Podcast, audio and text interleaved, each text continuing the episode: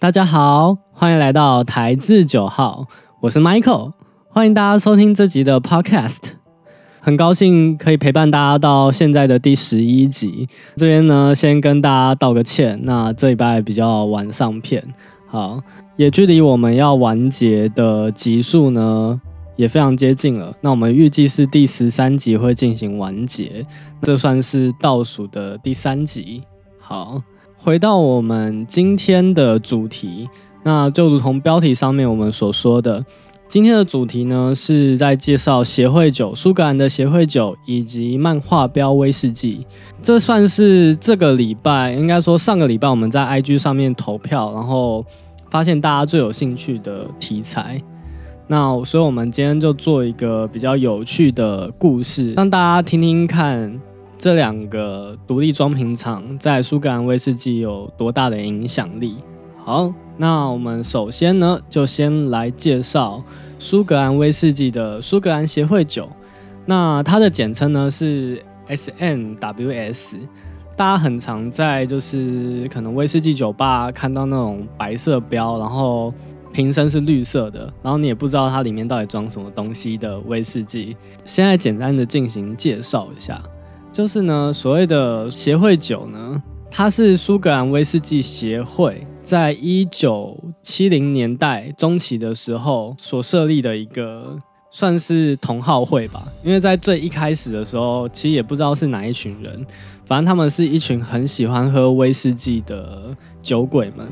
然后那个年代呢，一九七零年代，其实那个时候流行的是调和式威士忌。然后在那个时候呢，这群人就偶然的接触到了圆筒的威士忌，就是那种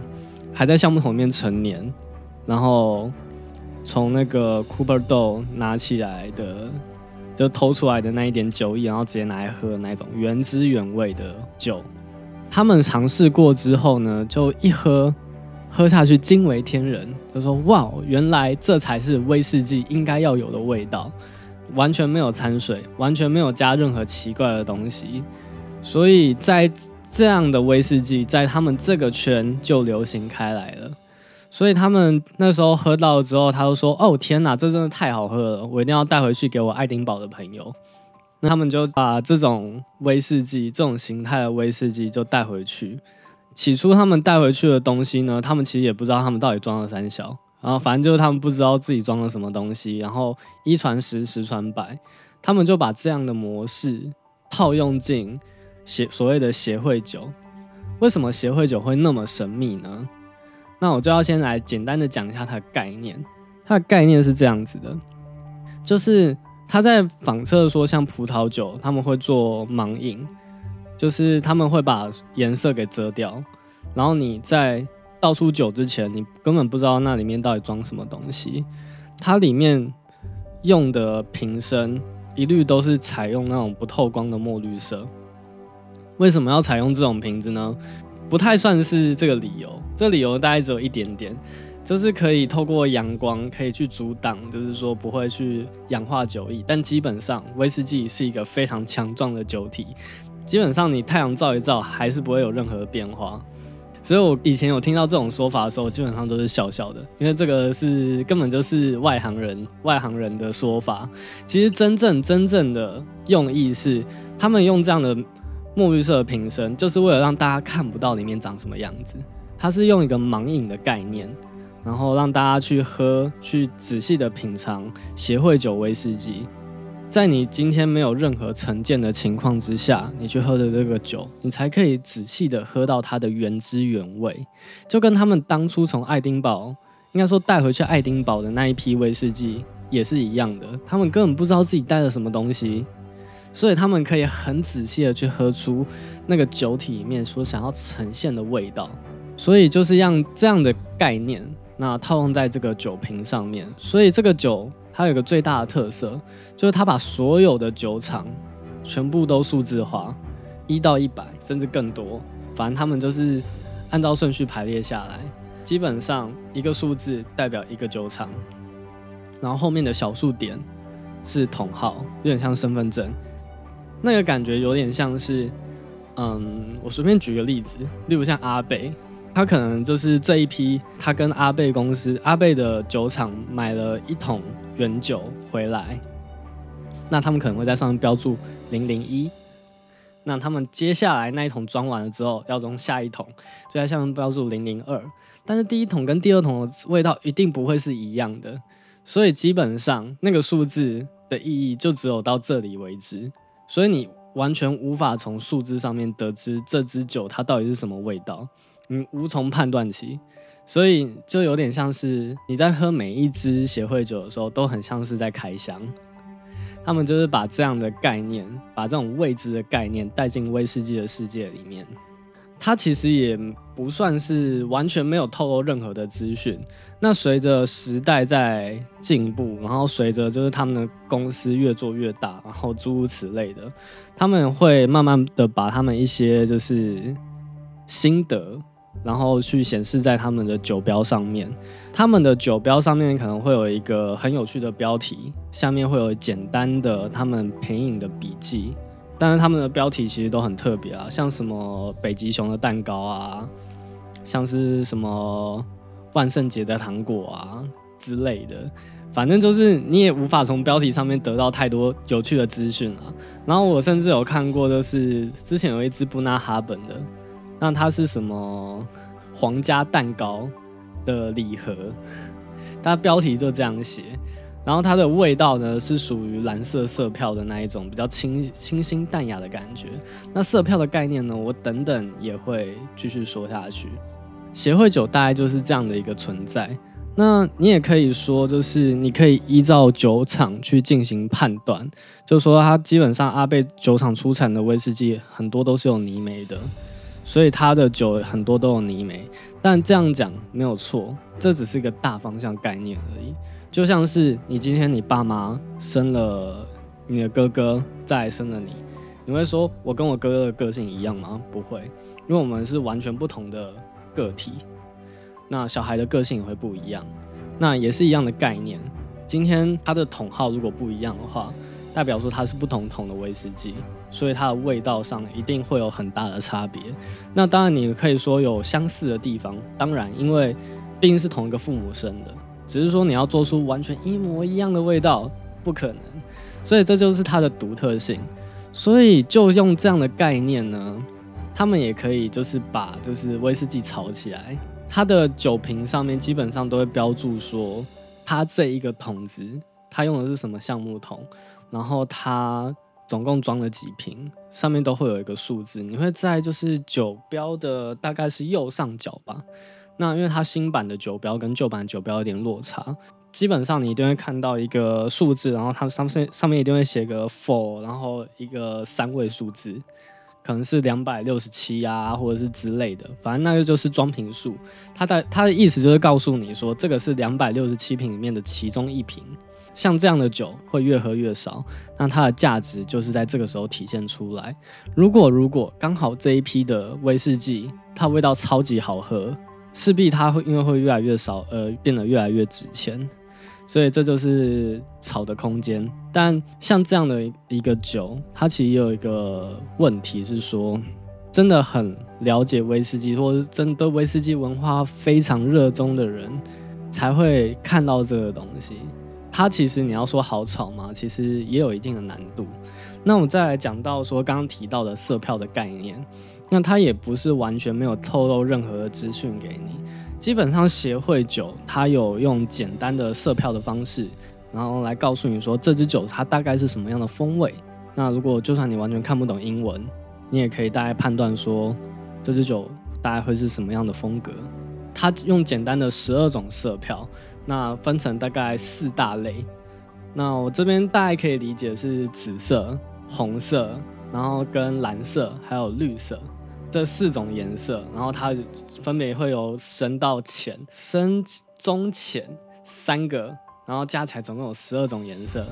然后分成的十二大类，听起来跟十二星座很像，基本上啦。基本上啦，就可以透过色票的方式去判断，像是什么紫色，就是会比较是甜啊，那种很像雪莉桶水果果干的味道；那红色就有点像是那种莓果调，比较像是新鲜水果的感觉；那蓝色就是属于清新淡雅，绿色就是泥煤。那大概就是这样的概念。当然啦，颜色只是一个判断依据而已。那像就像我说的，前面有提到的，你不同的桶子出来的威士忌一定味道是不一样的，所以想当然了，就算是同样一种颜色的威士忌，它不同的桶，它味道也不一定会一样。当然也要看你喝不喝得出来。好，但我相信啦，会喜欢喝这种威士忌的老饕们一定喝得出来。有很大的差别，而且其实酒厂说不定也喝得出来，因为毕竟是同一个父母。好，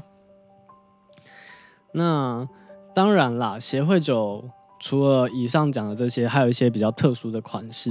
就是他们之后在两千年的时候吧，印象中是差不多那个时候，然后陆陆续续推出了一些像是麦卡伦的黑标啊。那种黑色标签，那那种就是所谓的典藏系列，就是他们装瓶的次数，装装瓶的量非常稀少，那种就是尊爵不凡的款式，那那种就是买了我也不敢开的那种系列，超贵，一瓶快要破万，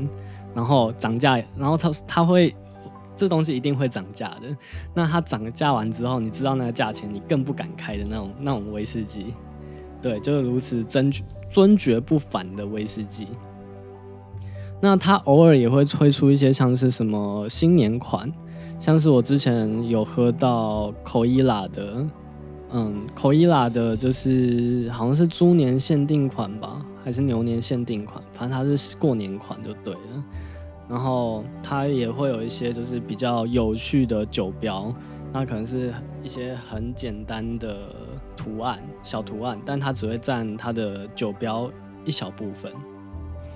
那我觉得这算是协会酒有趣的地方，基本上就是神秘，喜欢神秘啊，然后开箱那种感觉的朋友们一定要去尝试的。还有协会酒有一个很重要很重要的东西，就是它除了神秘感之外，它还有会员限定的这个机制在。最早最早以前，我说我前面讲的故事是他们是朋友之间在互相的流传，所以可以把它想象成一种简单的会员。那他们因为越做越大，他们基本上这东西只有在行家之间流行。你要成为他们协会的会员呢，其实也没有那么容易，就像是你要去打进一个朋友的圈圈，也没有那么容易，就对了。那基本上会员限定。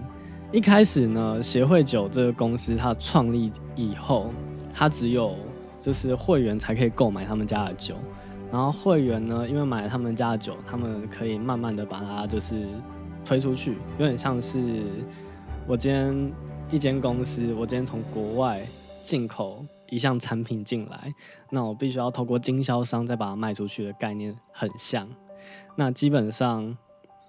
国外的产品只能透透过就是代理商，然后进来，然后你就可以把它想象成就是会员，就是所谓的代理商，然后他们要卖给经销商，经销商再把它卖给顾客，很像那种概念啊。那基本上就是会员限定了，但是因为呢，你也可以从现在很多的管道都可以买到协会酒了，所以我觉得会员限定它算是有点像是在告诉你说，你这一支酒已经到你。到你家的时候，到你手上的时候，它已经转了很多手的概念。那当然啦，如果如果你是一个社经地位蛮厉害的一个人，那你可以拿到会员资格，相然相当然你也可以用比较便宜的方式购买得到。好了，那我们接下来讲漫画标威士忌。那何谓漫画标威士忌呢？其实漫画标威士忌跟协会酒也有一些类似的地方，他们是近年来啦，有一个苏格兰的三兄弟，他们创造的一个公司。他们这三兄弟呢，也是一个非常喜欢喝威士忌的老饕。那这三兄弟呢，造访了无数间酒厂。他们在有一次，在我记得是故事是这样说的啦，他们有一次在北威尔斯那边旅游的时候，他们在路上遇到了一个小女孩。然后就他们就被警察围住了，然后就被带去警局了。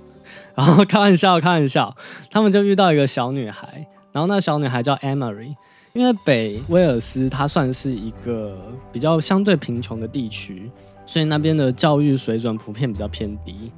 然后他们那个时候因为在河边看到了 Emery 在作画，他们觉得这个女孩作画的水准非常的棒，那他觉得很有潜力，所以他们就算是在支持他完成画家这个梦想。那最后 Emery 也不负众望的成为一个很优秀的插画家。那他其实他自己也帮了很多的食品公司啊，还有有的没有的公司做了非常多款的作画。那因为毕竟毕竟人家干爹从你很小的时候就开始抖内你了，那想当然了，你也要帮人家做点事情。所以他就 Emery 呢就帮这三兄弟就创造了所谓的漫画标威士忌。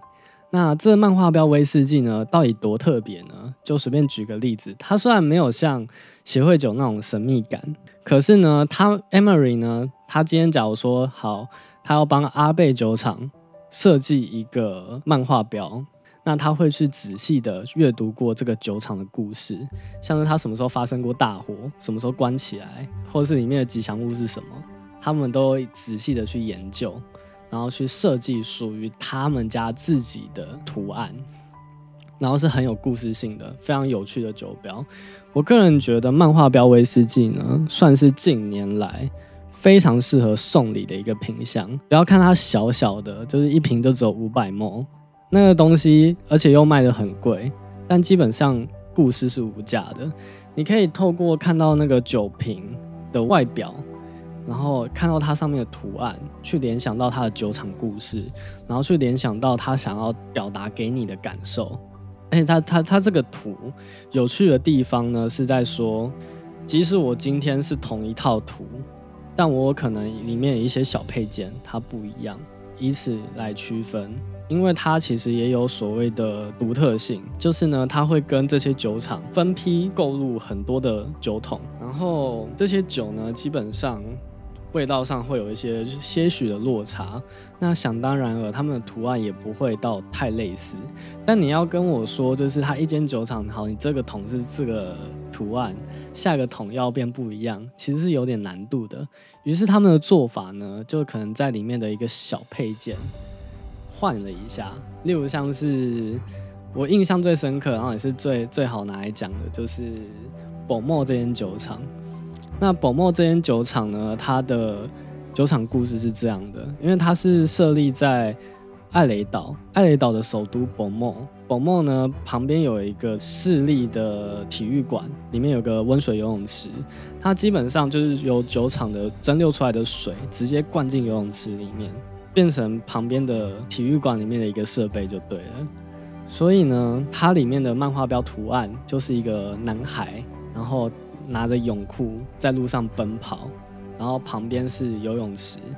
好，大概有概念是这样子。所以呢，他如果今天要用不同的瓶，就不同的桶子的时候，他偶尔这个男孩子手上拿的是泳裤，那我有看过拿胸罩的版本，然后内裤的版本都有，所以基本上就是用这么简单的方式去做一个区分，这也是漫画标威士忌它有趣的地方。基本上，我刚刚的故事也讲到了它的概念。那它也是所谓的圆筒强度。它基本上，它还还是可以很明显的从外观上知道它是哪一间酒厂，然后想要表达的故事是什么。然后当然，它还有偶尔也是也是会出一些比较特别的系列啦，像是因为它越做越大了，它最近年来也有出所谓的日本威士忌。那它也有一些是像什么艾雷岛系列啊，它不会标明是哪一间酒厂。那像我记得之前我喝到一个回到未来的系列，那它就是一个时光机的概念。那它上面也就只有写说是艾雷岛的威士忌，基本上你不会知道那是什么，或者是它也会出现一些调和式威士忌的品相。基本上它就是比较多元一点点。我个人也是很喜欢，我自己最喜欢的呢是像我之前喝到的，我觉得尼美的风格我都非常的喜欢。讲到这么多呢，我这边就来简单讲讲上面上述的两款，你要可以去哪里购买，然后你要如何去判断说它的酒在喝之前到底符不符合你的风格，那有一些味道评判的依据。我这边先简单讲一下，如果你今天要喝所谓的协会酒的时候，你可以依照你可以去判断的凭据呢，就是色票。基本上我觉得就是色票。还有，如果你是极度的老套，你可以从那个小数小数点小数点，你可以从小数点前面的数字，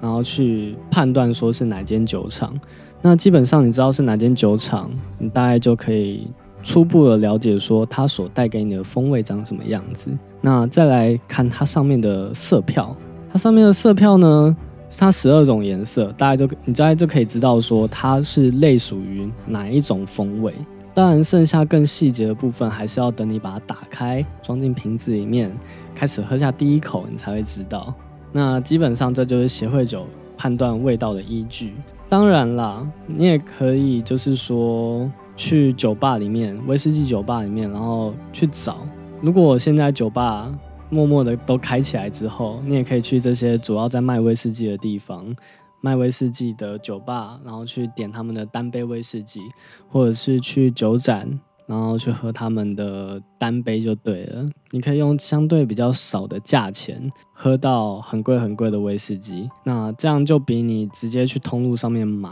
还要来的稍微划算一点点。如果今天你要买的是漫画标呢，那也就很简单，你可以透过就是他所告诉你的它是哪一间酒厂去做味道上的评断。然后因为呢，漫画标威士忌它的瓶身是透明的，你可以从酒的颜色去做一些基础的判断。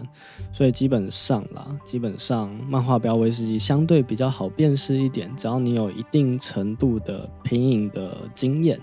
你就可以判断的出来。那一样也可以去酒吧里面找找看，如果有找到喜欢的，而且有买了，那你就可以直接的去通路上面找。基本上我会这样建议，是因为通常威士忌酒吧他们在出一些比较新的款式的时候，就代表说这个是这一季的，你不会说很难找到，要找其实蛮容易的，除非啦，店家告诉你他这支酒已经放在架上，超级无敌酒，已经摆了整整一年了。那你可能要找到就会比较花功夫一点。那当然，你时间过得越久，因为它毕竟就是这么多，它数量就这么稀少了，拖越久你就越会越找不到。所以基本上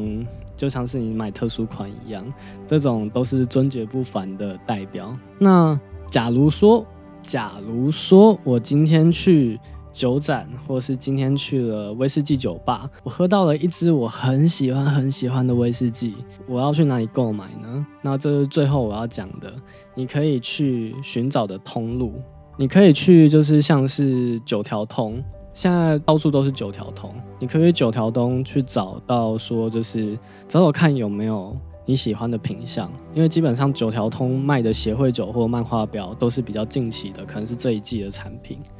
那可以去试着碰碰运气，也可以打电话去问，甚至上网查，说不定他就会告诉你他这些门市里面有没有。那还有一个地方就是，如果你是住在景美那附近的人的话，那边有一间叫做亨酒的酒商公司，你可以去那边找找看。那边也是专门在卖威士忌，就反正就是各种烈酒的地方。那他的协会酒进的非常的多，像我好几支协会酒就是去亨酒买的。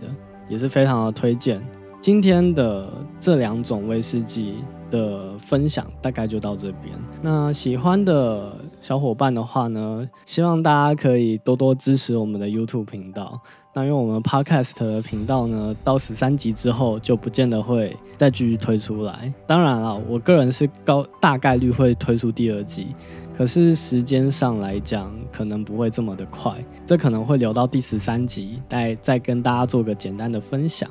那十三集我可能也会做的长一点点，因为毕竟接下来很长一段时间都不会更新了。今天的分享就到这边告一段落啦。那喜欢的小伙伴呢，一样去我们的 YouTube 频道按赞、订阅、加分享，然后推广出去，然后。实时发了我们的 IG 频道，然后 IG 平台，然后喜欢有任何想要跟我们聊天的，或者是有什么建议的，都可以寄信或者去 IG 上面留言回复，或者是 YouTube 底下的影片留言也可以，我们都看得到。或者是有什么想要希望我们做的主题，都可以告诉我们。这一集的 Podcast 就到这边啦，谢谢大家的收听，拜拜。